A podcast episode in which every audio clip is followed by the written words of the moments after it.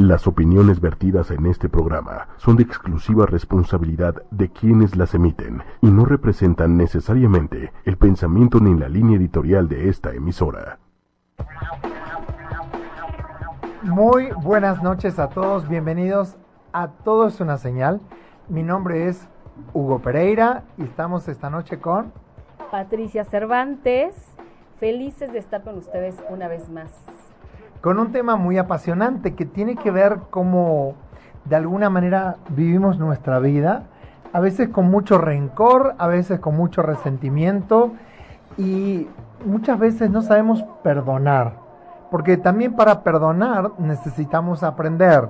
Así como sobre el amor pensamos que no hay nada que aprender, así como sobre las relaciones pensamos que no hay nada que aprender, así como acerca del dinero pensamos que no hay nada que aprender, que simplemente seguimos los modelos que nos enseñaron nuestros padres, también perdonar es un aprendizaje.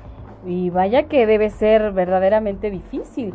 Pero antes de seguir, quiero decirles a todos que nos pueden escuchar por www.8ymedia.com, 8 con número y media.com. Nos pueden ver y escuchar a través de la fanpage de 8 y media y también a través de YouTube Live, también como 8 y media. Recuerden que 8 es con número, 8 y media, ¿eh? así que ahí estamos también.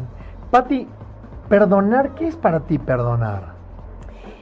Pues mira, para mí perdonar es no olvidar, pero es como dejar de darle esa importancia a algo que nos hicieron o a alguien que nos hizo algo pero no por ello, sino por mi tranquilidad, por mi paz, ¿no?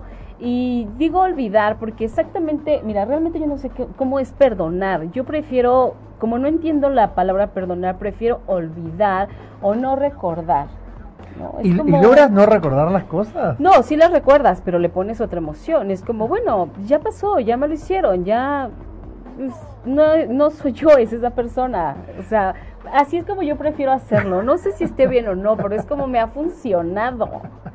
Porque perdonar que, o sea, no perdonar no es olvidar, las cosas no te las puedes olvidar. No, no se olvida. Salvo que tengas amnesia como en una telenovela. Amnesia selectiva. Sí, una amnesia selectiva que mucha gente la hace o se hace. Claro. Pero perdonar es soltar básicamente, ya no seguir aferrados o agarrados a una situación, porque el punto es que cuando seguimos agarrados a una situación es como un barco que quiere zarpar de un puerto pero está anclado.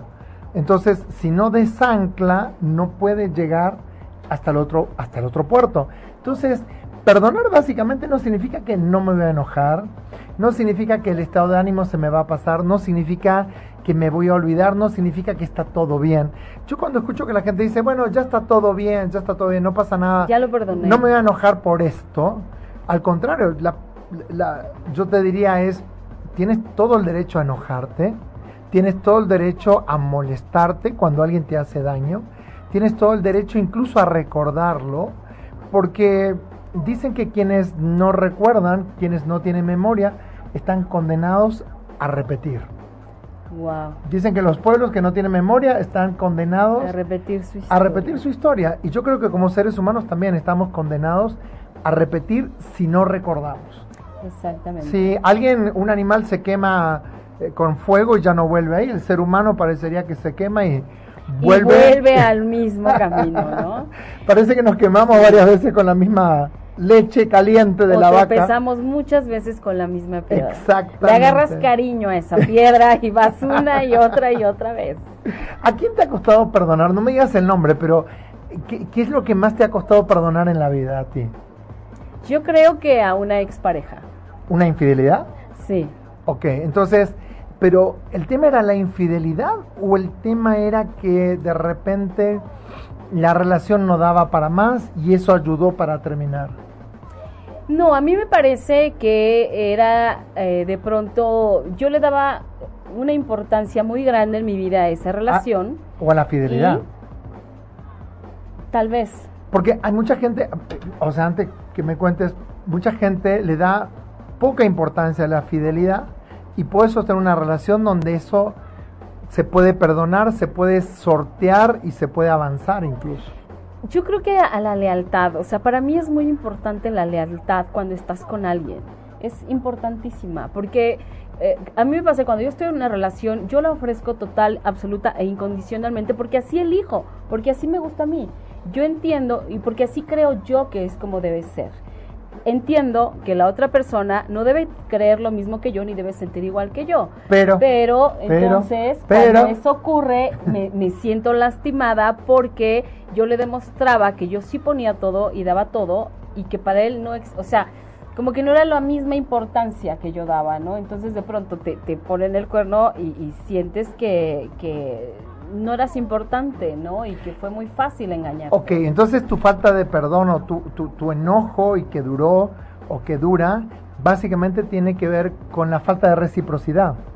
Sí, como, exacto. Como yo puse esto y esperaba que de la otra parte hubiera algo equitativo, es como no quiero poner todo yo y que del otro lado no pongan nada, ¿no?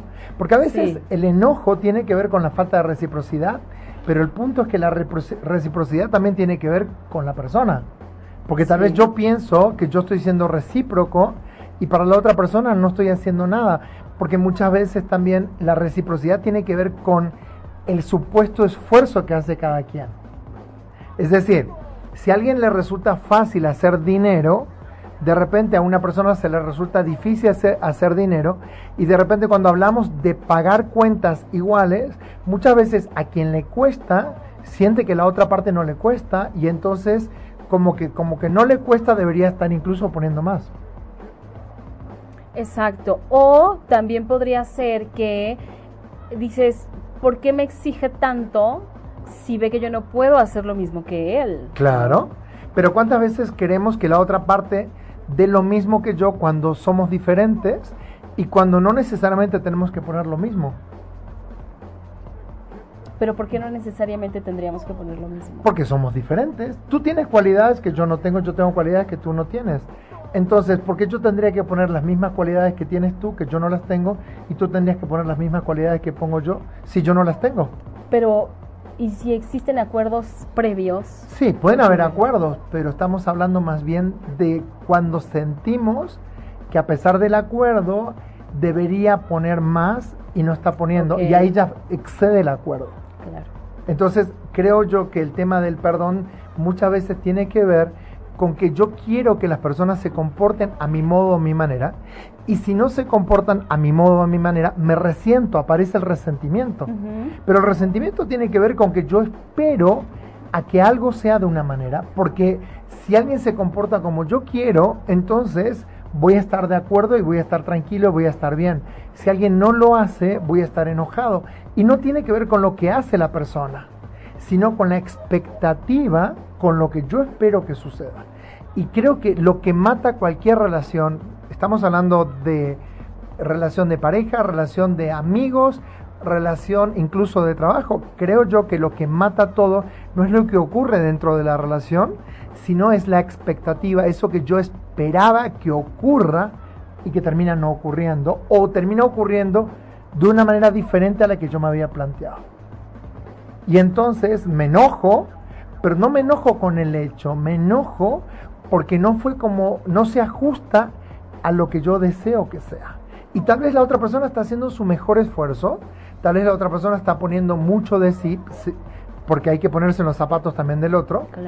Y, y, desde ese lugar creo que es muy difícil a veces perdonar, pero no tiene que ver con lo que ocurre, sino con lo que yo esperaba que ocurriera. Y entonces es totalmente diferente el, el, digamos, el panorama es totalmente diferente porque no tiene que ver con lo que ocurre, sino con la idea que yo tenía de cómo las cosas iban o debían ocurrir. Y esto genera decepción. Sí, y, creo que también aquí interviene y tiene mucho que ver esta parte de la no comunicación, porque si nos comunicáramos y tal vez yo le dijera a esa persona lo que estoy esperando y no está ocurriendo, tal vez la otra persona igual nos estaríamos dando la oportunidad de decirnos, bueno, si está ocurriendo, yo estoy haciendo esto, pero tú no lo ves porque no lo sabes, porque mil cosas. Y entonces... Pero, a ver, ¿tú has escuchado alguna vez, perdón que te interrumpa, pero tú has escuchado alguna vez cuando alguien dice, nos ponemos de novio, pero si alguna vez te llega a gustar alguien más, por favor, yo quiero ser el primero en saberlo. No quiero enterar, o sea, nunca pasa. Eso lo dicen todas las relaciones. Todas las relaciones dicen eso y nunca pasa. Y es Ay, un acuerdo, y es un acuerdo. Hasta firmamos más o menos un contrato y todo eso, y no sucede. Entonces, si eso que es tan hablado, tan comunicado, no sucede, ¿qué me hace pensar que otras cosas que faltan en la relación, yo me voy a poner en evidencia para que vean que yo no estoy poniendo? O sea, está como loco. ¿Y entonces qué se hace? Hola, ¿cómo están? Buenas noches. Hola, Manuel Méndez. Hola. Es que con el tema que está bien interesante, ¿eh? me surgen como un par de preguntas y cuestionamientos. ¡Uy, qué bueno! Me encanta ver, Manuel. Entonces, esto quiere decir que ese enojo no es con la otra persona, pero como no voy a aceptar que el enojo es conmigo por mi egoísmo, entonces tengo que aventar la papa caliente. No, básicamente no es que sea por mi egoísmo, tal vez forma parte de mis sueños, tal vez forma parte de mis aspiraciones, tal vez forma, no, no necesariamente es egoísmo, cuando yo planteo algo que me parece importante para mí y de repente entiendo que la otra parte está de acuerdo, voy a esperar que eso ocurra. El tema es que cuando no ocurre, muchas veces el enojo es con nosotros por permitir, por haber visto señales, por haber visto eh, eh, cosas que sabíamos que no estaban funcionando. Cuando alguien está en una relación y sabe que no funciona, te das cuenta. El tema es que a veces queremos que alguien me haga sentir, que alguien me haga feliz, que alguien me dé lo que yo necesito y eso me parece que es totalmente irresponsable. Porque en definitiva la única persona que me puede hacer feliz a mí soy yo. La única persona que me puede hacer sentir a mí soy yo. Entonces es como poner en el otro, en la otra persona, algo que es parte de mi responsabilidad. Por eso, eso, ese sentimiento de repente llega tarde, porque el, el primero es, es echar la culpa, Sí, ¿no? El que falló fue el otro. Y ya después cuando estás como en recuperación, entonces te cae el 20 de, ok, sí, vi esos- no vi esos focos rojos, no le puse atención. Ahora, no es que no los ve, siempre los vemos. El tema es que no prestamos atención a las señales. Siempre hay señales.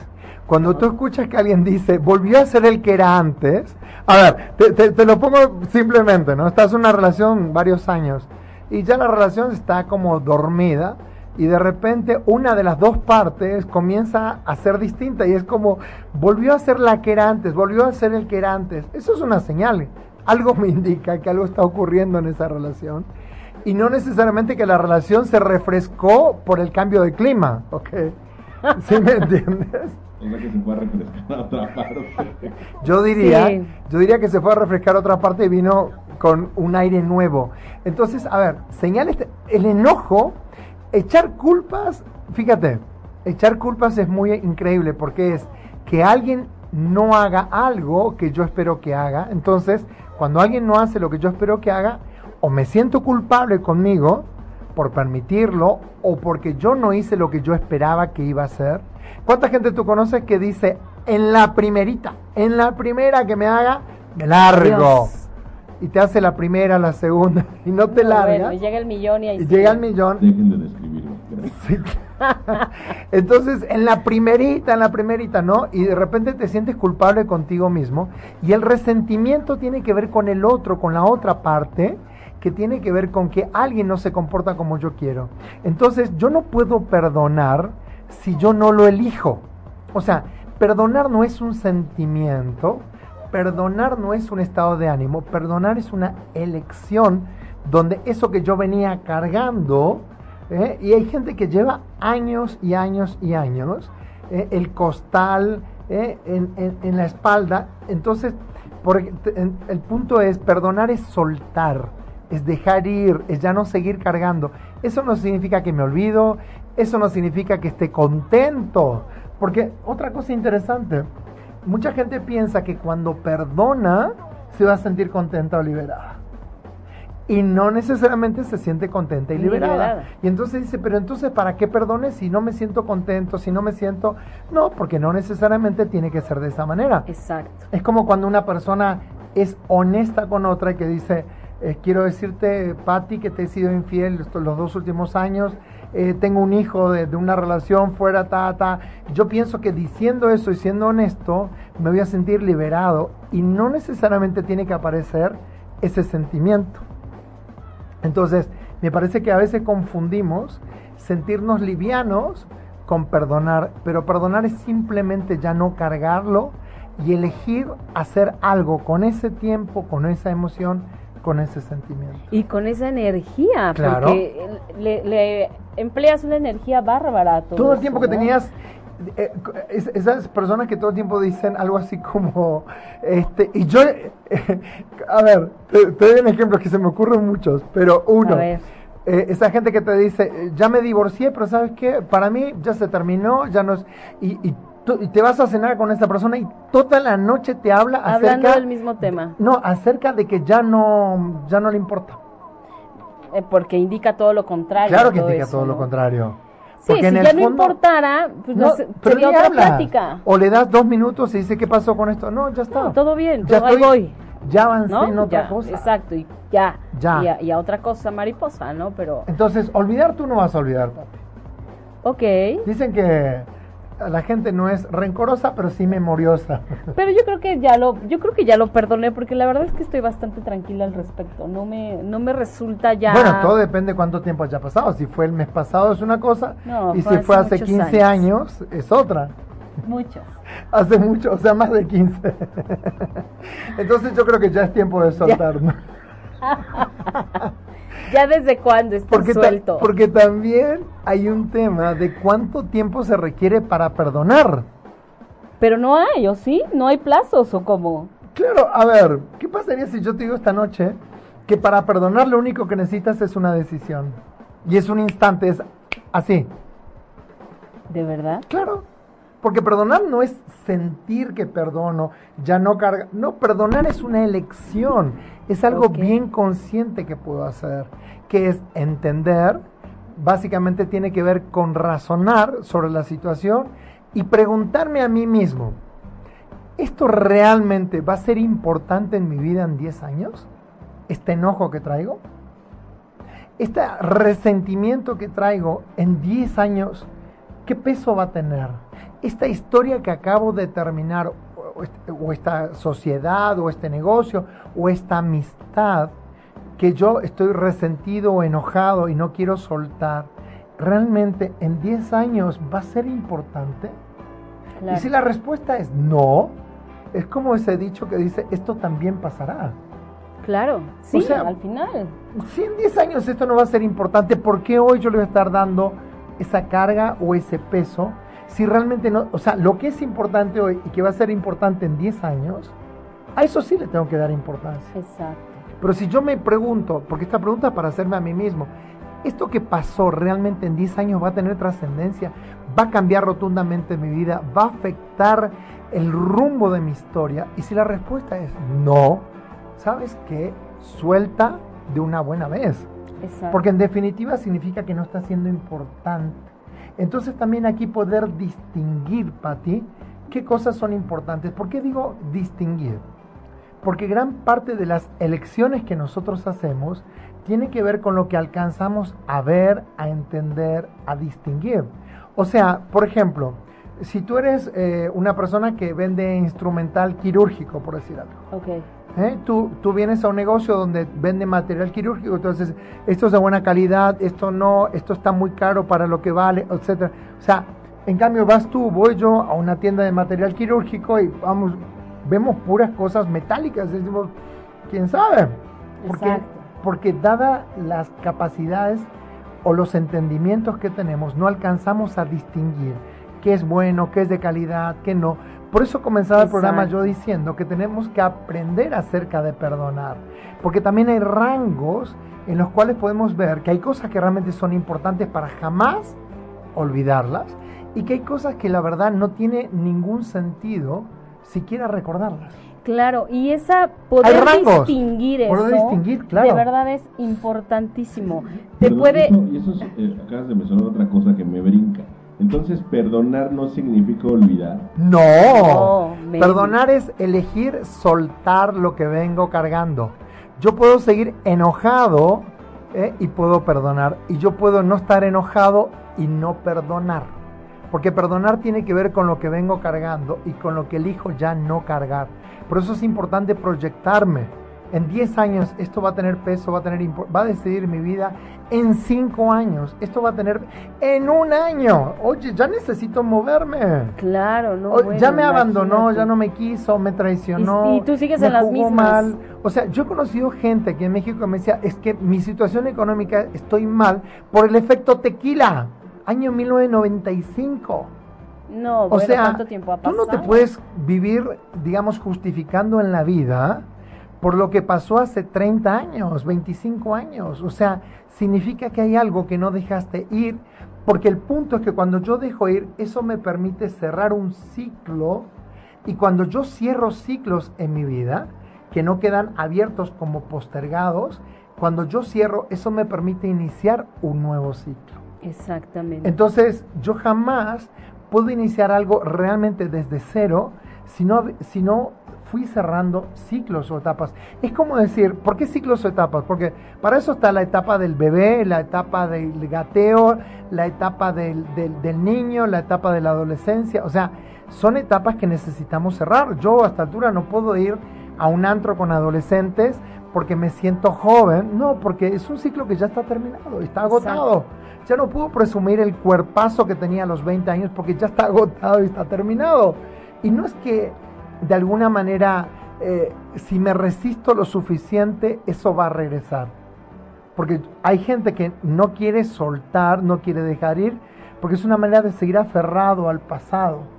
Y en un pasado que tal vez fue desde el recuerdo mejor que el presente. Y seguir falsamente manteniendo eso. Algo que no existe. Que, ya no es. Y, y te digo más, esto, esto, puede ser sumamente importante. Cuando yo sigo aferrado al pasado, porque pienso que fue mejor, significa que mi presente no está siendo suficientemente valioso o importante. Oye, qué terrible es eso. Por supuesto, cuando yo me quedo con las glorias del pasado, yo tengo compañeros de secundario que todo el tiempo dicen, no, la mejor etapa que... No, yo ni loco quisiera volver al secundario, ni a la juventud, ni... No, ¿por qué? Porque hoy estoy viviendo mi mejor etapa. Y al estar este, anclado con ese pasado, no estás haciendo nada ahora, nada relevante. No, y está siendo más cómodo quedarme con ese recuerdo que estar haciendo mi vida, que podría ser muchísimo más vivificante, rica. entusiasta, pero que soy yo el que le tiene que dar vida a mi presente. Exactamente. O sea, mi pasado, ¿sabes qué, Pati? Para todos, el pasado ya no existe, más que en el recuerdo. Absolutamente. Y lo peor de todo es que ni siquiera podemos recordar todo, solamente recordamos algunas cosas que editamos. O sea que cuando alguien te habla de su pasado, te habla del recorte que hizo de su pasado. Ni siquiera de lo que ocurrió. Porque tú me dirías, por ejemplo, ¿no? Es que me fueron infieles, que... pero parecería que siempre el lado menos contributivo no eres tú. En nuestro recuerdo, nosotros sí hicimos las cosas bien. Exactamente. es el otro el que se equivocó. En nuestro recuerdo siempre vamos a salir beneficiados nosotros. Nos guste o no, hacemos esa edición. Porque ni siquiera, imagínense, no podemos recordar el pasado, solamente podemos recordar pedazos del pasado. Porque si para recordar todo el pasado, no, bueno. no tendría que tener 24 horas repetitivas del pasado. O sea, sería imposible.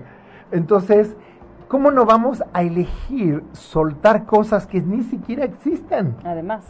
Es ridículo aferrarme a algo que ya se terminó, porque es, ¿dónde sigue viviendo? En mi loca cabeza.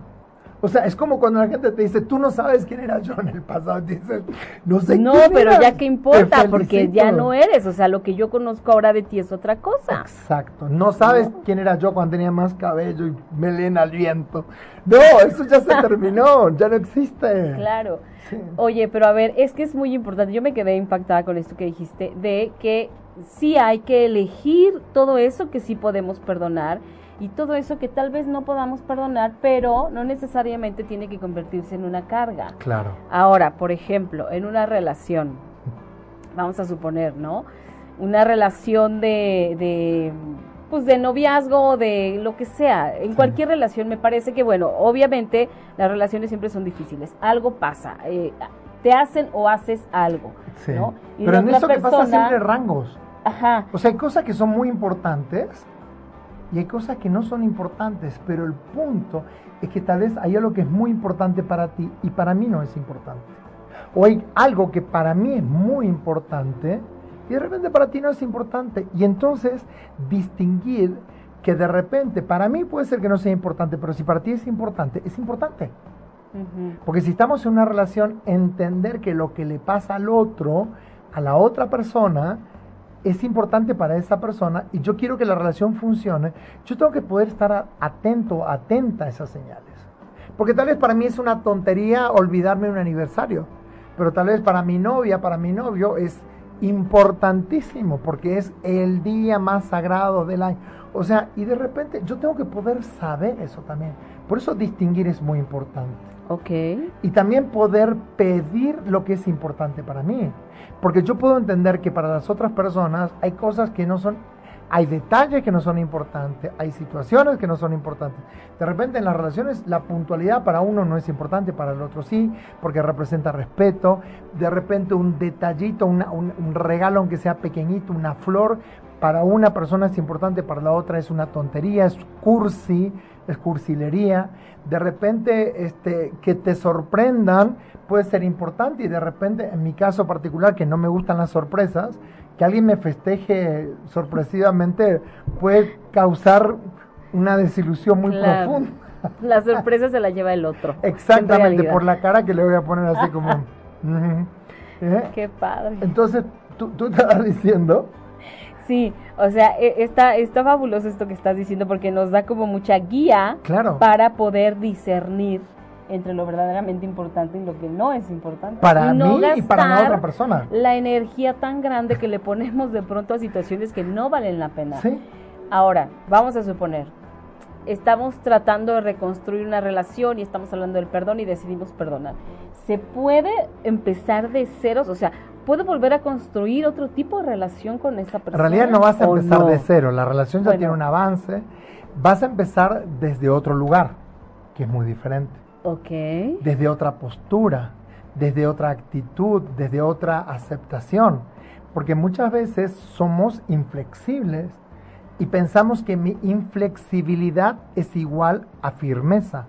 Y hay gente que es inflexible pero no es firme, y hay gente que es firme pero es flexible.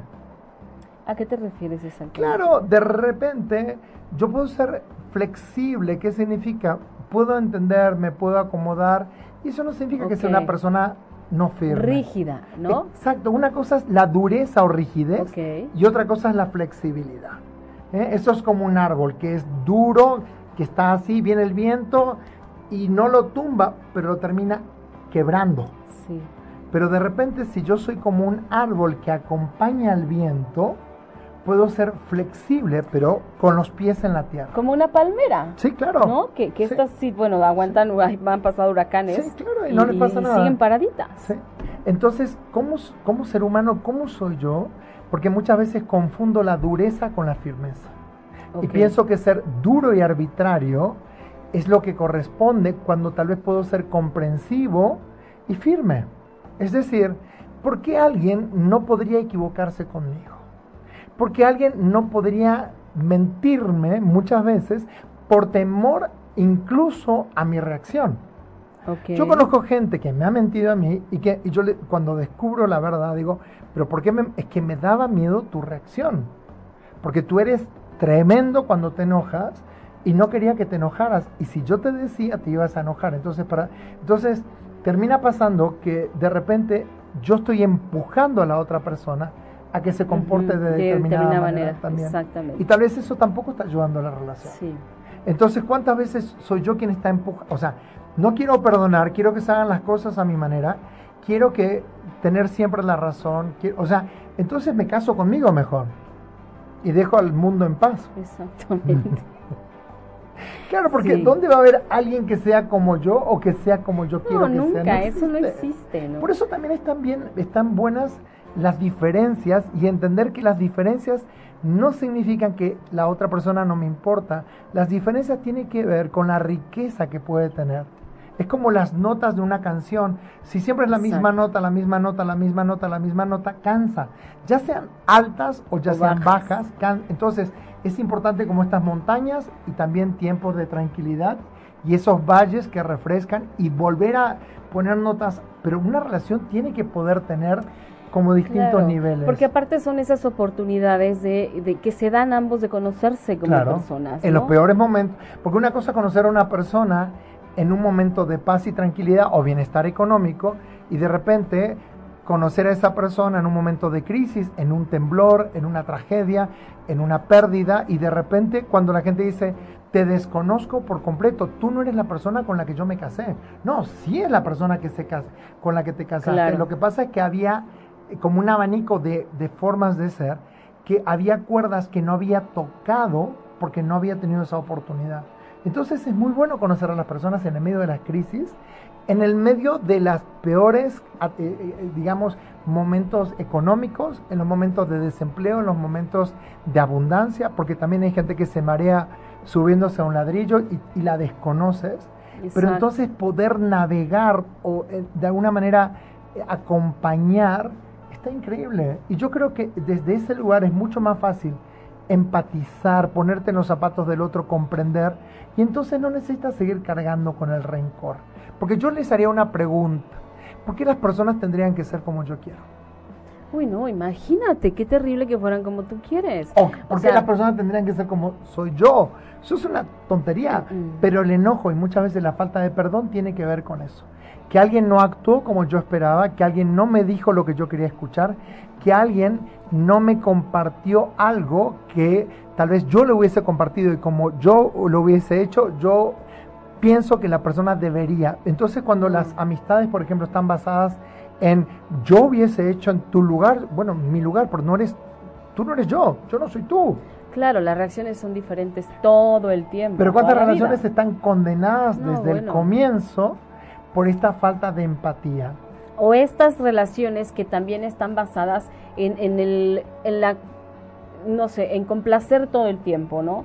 Eh, para, con tal de que estar, de estar con alguien, dejas de ser quien tú eres para convertirte, para convertirte en esa persona que quiere, que te quiere de esta o de cual manera, ¿no? Y entonces, eh, cuando tú decides ser tú, realmente es cuando también viene el desconocimiento del otro. Pero es que tú no eres así. Tú no eres así. No, porque todo el tiempo estuve fingiendo, ¿no? ¿Y, Pero cu- y cuánta gente es de una manera con su familia y de otra manera en, en su lado, relación claro. de pareja en el o trabajo, en su trabajo? con los amigos. Sí, claro. Sí, y son usa como- distintas máscaras. Como polifacéticos, ¿no? O, En o usa lados. máscaras. En una de esas, tal vez, en un lugar es realmente quién es y en otros lugares finge quién es. Ahora, yo lo que diría hoy básicamente es poder mirarnos hacia nosotros y preguntarnos cuántas veces nosotros hemos mentido, cuántas veces hemos engañado, cuántas veces hemos dicho una cosa por otra, cuántas Claro. veces para evitar una sanción hemos dicho algo que no era eh, o lo hemos arreglado o compuesto para que no sonara. ¿Cuántas veces queremos algo y damos a entender pero no lo pedimos abiertamente? ¿Cuántas veces hay algo que no queremos pero nos da pena, nos da vergüenza decir que ya no queremos? En una relación sexual hay cuántas posturas o cuántas eh, formas de tener relaciones sexuales que de repente una de las dos personas se siente humillada, Claro. no se siente escuchada, hace lo que no le gusta, pero con Por tal de conservar la otro, relación, claro. de complacer, aguanta, pero en el fondo se va llenando de resentimiento, No, bueno, imagínate. de odio. Sí, Qué barbaridad. y sostiene. Y, y justamente la típica frase es para llevar la fiesta en paz. Con tal de que no haya problemas. Y entonces los problemas resulta que los vamos tirando debajo de la alfombra, que se va volviendo y, una y montaña. bueno, claro, y la y cómo la otra persona puede enfermarse con toda esta cuestión de nunca poder ser quien realmente es por miedo, por por temor, por pena, por vergüenza, o sea, nada como como realmente comunicarte. Sí, creo O que también que sería quiere. creo que ese sería lo más sano, pe- pedir que quiero y decir que ya no quiero, Sí. ¿no? Pero entonces corro un riesgo. Sí, que, Pero que ¿qué- probablemente la otra persona ya no esté, ¿no? Claro, pero, ¿qué es más pesado? ¿Vivir una vida de falsedad? ¿Una vida de, de hacer como qué? ¿O realmente ir? Una sola vida tenemos. Y si en esta única vida no vamos por lo que queremos, no hacemos lo que queremos, ¿cuándo lo vamos a hacer? O sea, si hoy no nos la jugamos, yo cuando escucho que las personas dicen, ah, me faltan solo 20 años para jubilarme, yo voy a aguantar un poco más. Sí, dices, Estás en un ¿cómo trabajo que te gusta, no odio esto, pero ya me quedan pocos años y ya me voy a jubilar y ahí voy a hacer todas las cosas. O sea, ni sabes si vas a vivir. Y ni sabes si vas a aguantar 20 años más en ese mismo lugar. O si la jubilación te va a permitir hacer la vida que quieres, que seguramente no vas No. a hacer. Claro, porque vas a vivir los, siguiente vein- los siguientes 20 años lleno de, lleno de tanta insatisfacción Que no vas a que imagínate exactamente Sí. cuando llegues a tu jubilación qué clase de persona vas a ser después de haber vivido 20 años insatisfecho todo el tiempo. Yo preguntaría, ¿qué te gustaría que escriban en tu lápida? ¿Nunca faltó al trabajo? Sí, hay gente que sí. O realmente vivió la vida, le sacó el jugo hasta el último minuto, fue feliz y repartió felicidad. Porque, Imagínate. a ver, ¿conoces personas que son felices? ¿Están felices Sí. con lo que hacen? Sí. ¿Cuánta pizca de resentimiento tienen? Casi nada. Mínima. Porque su foco está en la creación Exactamente. y no en el resentimiento. El foco está en la creación de la vida que quiero y no en el resentimiento.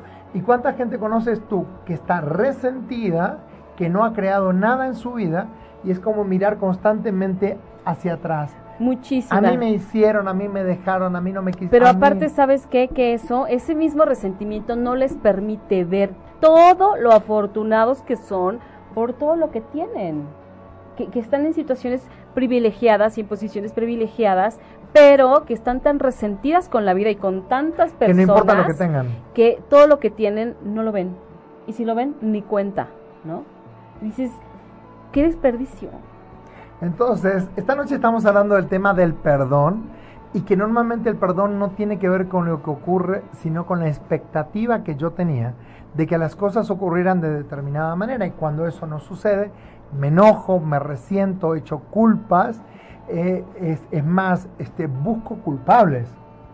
Uf, Y, y cuando buscamos culpables, no te preocupes que siempre vamos siempre va a haber, a tener culpables. siempre va a haber. ¿A quién tú le echas la culpa normalmente en tu vida?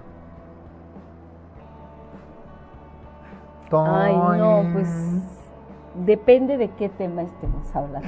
Yo antes le echaba mucho la culpa a mis papás, que no me escucharon, que no me entendían, que no me... Cuando era adolescente, ¿no? Es como, eh, sentía que me querían, pero que no me entendían. Pero, pero por, por otro lado sen- sentía que me querían, pero para mí eso no era importante, porque yo daba por sentado que estaba bien que me quisieran porque eran mis papás. Sí, por lo regular cuando estás chico le, le culpas a tus papás, pero de absolutamente todo lo que te pasa y lo que no también. Sí. Y de grande. De grande, ay, no sé, no, no he hecho Al tantas destino, culpas. al Sí, destino. no he hecho tantas culpas. adiós. Porque al final sé que todo lo que me ha pasado y, y que estoy en donde estoy únicamente gracias a todo lo que yo he hecho o he dejado de hacer. No hay de otra. O Yo le sea, echo la culpa de mi sobrepeso a, a que estoy muy ocupado. Que no tengo tiempo para hacer ejercicio. Entonces, como estoy tan ocupado, la culpa es del tiempo. El tiempo no me da permiso para hacer todas las cosas que yo quisiera. Yo le echo la culpa de no, te- de no tomar más cursos a mi hijo. bueno, ya no tanto, porque antes tenía que estar pasando por él a tantos lados.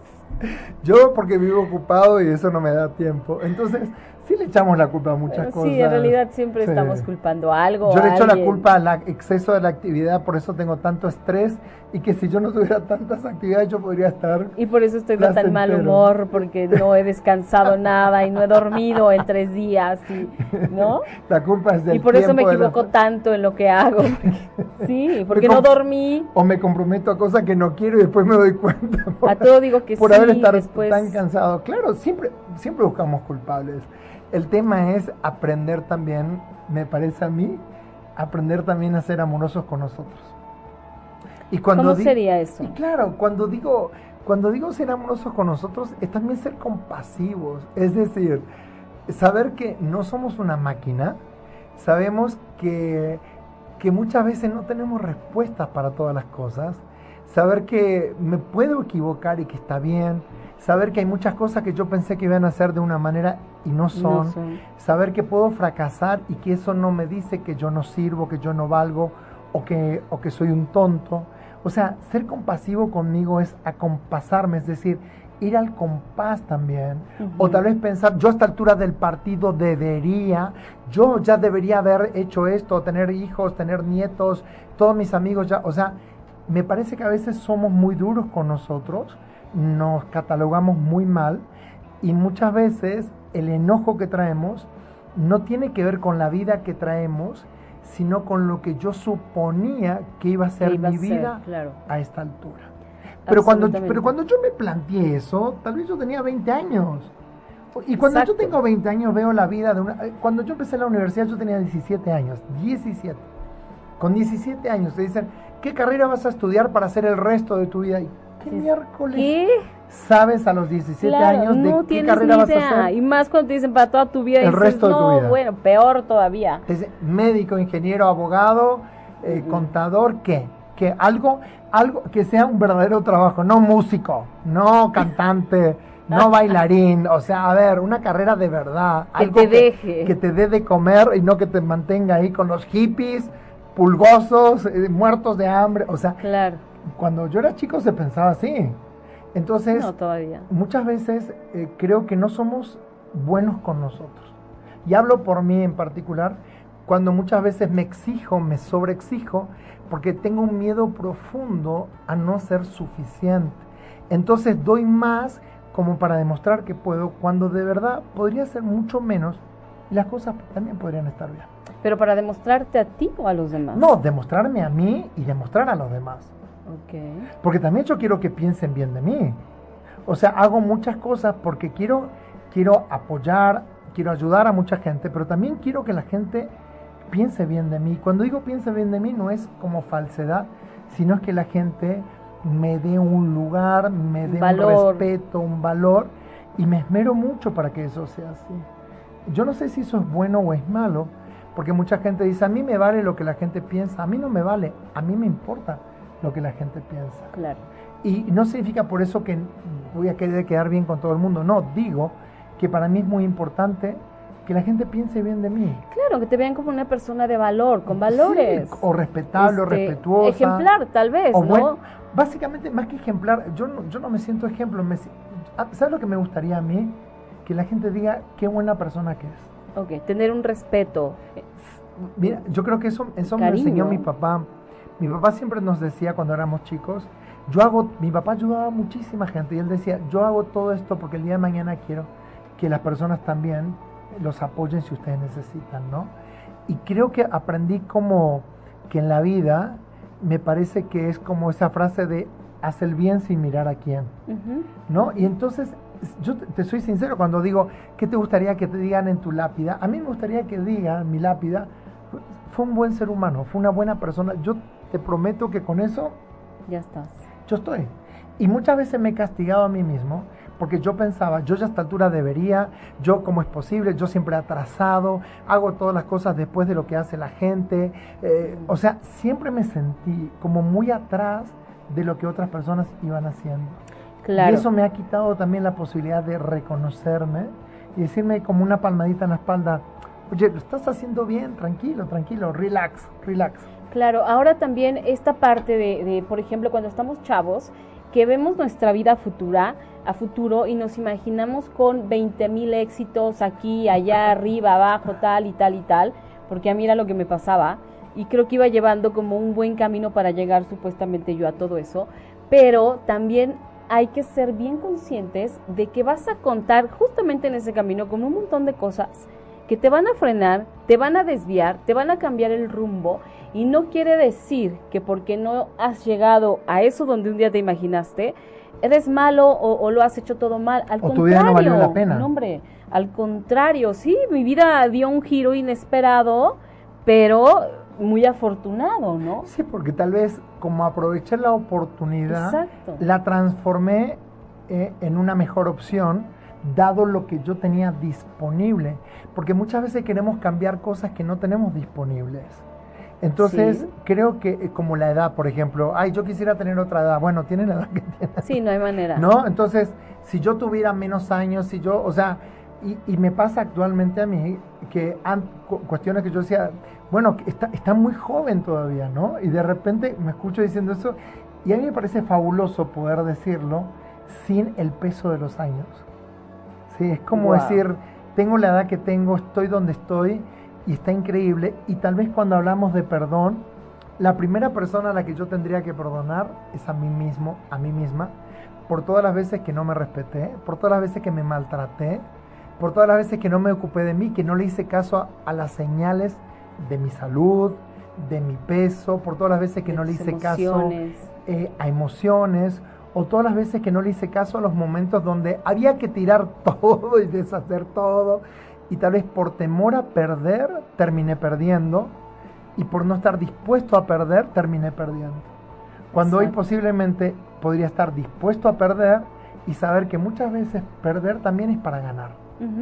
Porque Sí. cuando yo pierdo, suelto esa posibilidad y puedo convertirla en una posibilidad nueva para y, ganar. y tal vez ni estés perdiendo. A la larga te das cuenta que al final terminaste ganando. claro. Lo que pasa es que de pronto queremos las respuestas inmediatamente y en este momento. Queremos saber y todo. tengo ten- debo tener la certeza ahorita porque si no, no, y no es posible. Y solo igual gastas un montón de energía y no va a ocurrir como tú quieras. Va a ocurrir como tiene que ser. Sin embargo, eh, ha- hay una cosa bien importante que tú un día me dijiste. Este, y, que, y me dijiste, conmigo vas a saber esperar. Sí. Yo no entendí en ese momento absolutamente nada. Yo decía, ay, ¿cómo que esperar? O sea, no, ¿que esperar qué? ¿No? Y al final te das cuenta, sí, si no esperas, la respuesta no va a llegar nunca. Y, y también la naturaleza es muy sabia en esto. Hay un tiempo para sembrar, para cuidar lo que se sembró, y va a llegar un momento de recolectar, va a haber el Claro. momento de cosechar lo que sembramos. Muchas veces queremos eh, cosechar sin haber sembrado. Y por algo la naturaleza tiene sus tiempos, su ritmo. Yo digo que a veces queremos apurar los tiempos y no respetamos el tiempo. Por lo tanto, el tiempo se venga de nosotros. Entonces, es como si yo tuviera una plantita que la planto y la riego cinco veces al día porque quiero que crezca. La termino pudriendo, Exactamente. la termino matando porque no estoy respetando el tiempo. Con nuestros hijos también. Respetar que ellos tienen sus tiempos. Yo muchas veces estoy a la distancia, les hablo por teléfono y dice, estoy ocupado. No puedo hablar. Y yo digo, ¿qué estás haciendo? ahora". Estoy jugando en la PlayStation. ¿Cómo? Soy tu padre, estoy lejos y quiero hablar. Y me dice, no, es que estoy ocupado haciendo algo más importante. No, y aunque no estés a la distancia, aunque estés a una cuadra, o sea, eh, mamá, ¿no puedes hablar en otro momento? Estoy componiendo. Claro, componiendo una ¿Componiendo canción. qué? Sí. Sí, Hoy hablé con, O con sea. mis hijos y estaban, este, estaban jugando con, con la tablet y entonces me dice, no, no te puedo atender, pues estoy jugando y yo soy tu padre, estoy lejos, deberías. Y sabes que no deberían nada, deben ser niños, deben ser adolescentes, deben pasar las etapas, porque de nuevo, las etapas que nosotros no las vivimos, las vamos a querer vivir más adelante. Exacto. Es como lo que le pasa a la crisis de los 40 a las personas, que como no abrazaron la etapa que tenían que abrazar, llegado a determinada edad quieren vivir lo que no Lo que vivieron. no vivieron y, Y y ya entonces, no. Creo que básicamente hoy son varias cosas. Una, perdonarme a mí mismo, porque tal vez no soy la persona que yo había soñado que iba a ser. Perdonarme porque cometo errores, perdonarme porque soy ser humano, tengo imperfecciones. Pero no solamente perdonarme, perdonar a los demás como una forma de dar un paso hacia adelante, de soltar el pasado porque el pasado solo existe en mi imaginación. Y cuando perdono empiezo a soltar todo eso que vengo cargando y saber que resentir es volver a sentir, es resentir, volver a sentir una y otra vez. Y eso no me sirve, porque estoy de alguna manera como una rueda en el lodo patinando. Como y un eso- hámster dando vueltas. y saber que hay cosas que tal vez no era mi momento, no era el lugar, no era la persona, yo tal vez yo no era la persona indicada. Yo cuando em- empecé a trabajar salía a buscar trabajo y me iba a castings, a lugares, etc. Me decían, no, no, no, no, no. Y, y yo pensaba que había algo malo conmigo sin entender que estaban buscando una cosa distinta a mí. ¿A ti? O sea, no es que yo era malo, es que lo que estaban buscando, no, yo no coincidía con, lo- con la búsqueda. y eso no habla mal de mí, no dice que no sirvo, no dice que no puedo. Eh, entonces también tener la paciencia para saber que todas las etapas tienen su tiempo. Hay momentos de sembrar, hay momentos de cosechar, hay momentos para sufrir, que está muy bien sufrir, porque cuando alguien elige no sufrir, va a sufrir igual, pero lo va a sufrir incluso a cuentagotas. Qué horror, lo cual significa mucho alargar, alargar mucho más ese sufrimiento, Y, y convertirlo en una tristeza cuando Qué realmente horror. puedo llorar algo y soltarlo.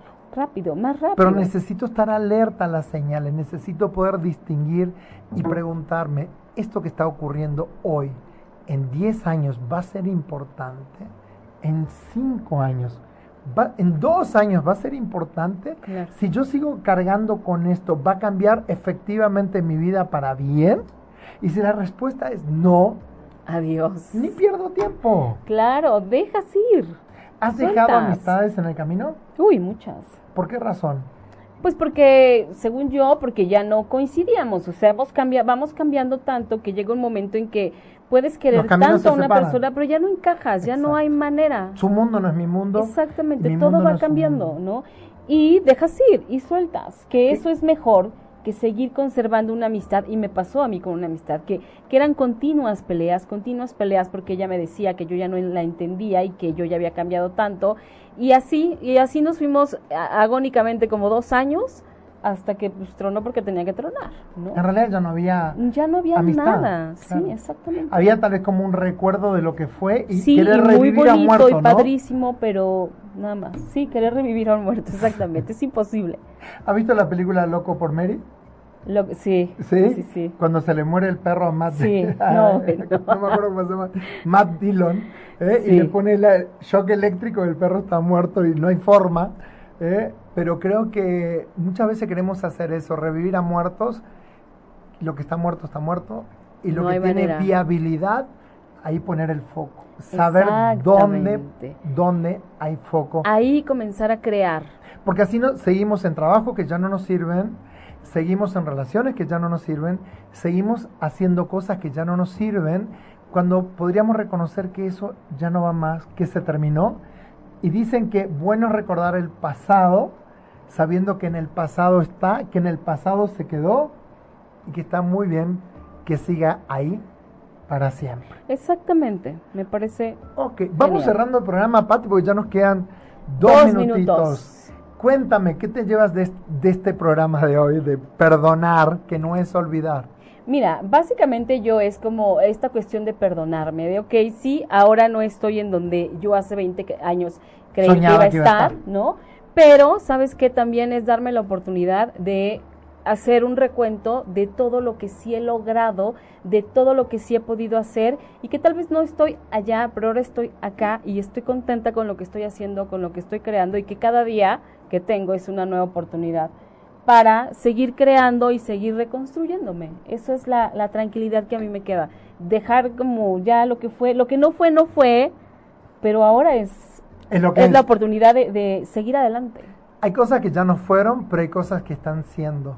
Tengo ¿Sí? dos posibilidades, quedarme con lo que pudo haber sido, añorando, soñando, enojándome, o abrazar mi realidad actual y saber que no necesito seguir cargando con nada, que tengo la posibilidad de hoy elegir ser la persona que quiero ser y que tal vez me conté historias muy bonitas, pero que tal vez no son realizables y no por eso significa que mi vida está condenada, que no puedo ser feliz. Abrazarme a mí mismo. Yo creo que si es lo que yo me llevo esta noche es como la posibilidad de decirme me merezco tener la vida que sueño y eso no significa que no pueda quererme y amarme tal y como es mi vida Claro. hoy. Por Gracias por acompañarnos. Gracias. En todo es una señal, Patricia Cervantes. Muchas gracias. Escríbanos sugerencias, preguntas, programa hugo arroba gmail.com. Gracias por acompañarnos. Si te perdiste de algo o quieres volver a escuchar todo el programa, está disponible con su blog en ochoymedia.com. Y encuentra todos nuestros podcasts de todos nuestros programas en iTunes y Tuning Radio. Todos los programas de ochoymedia.com en la palma de tu mano.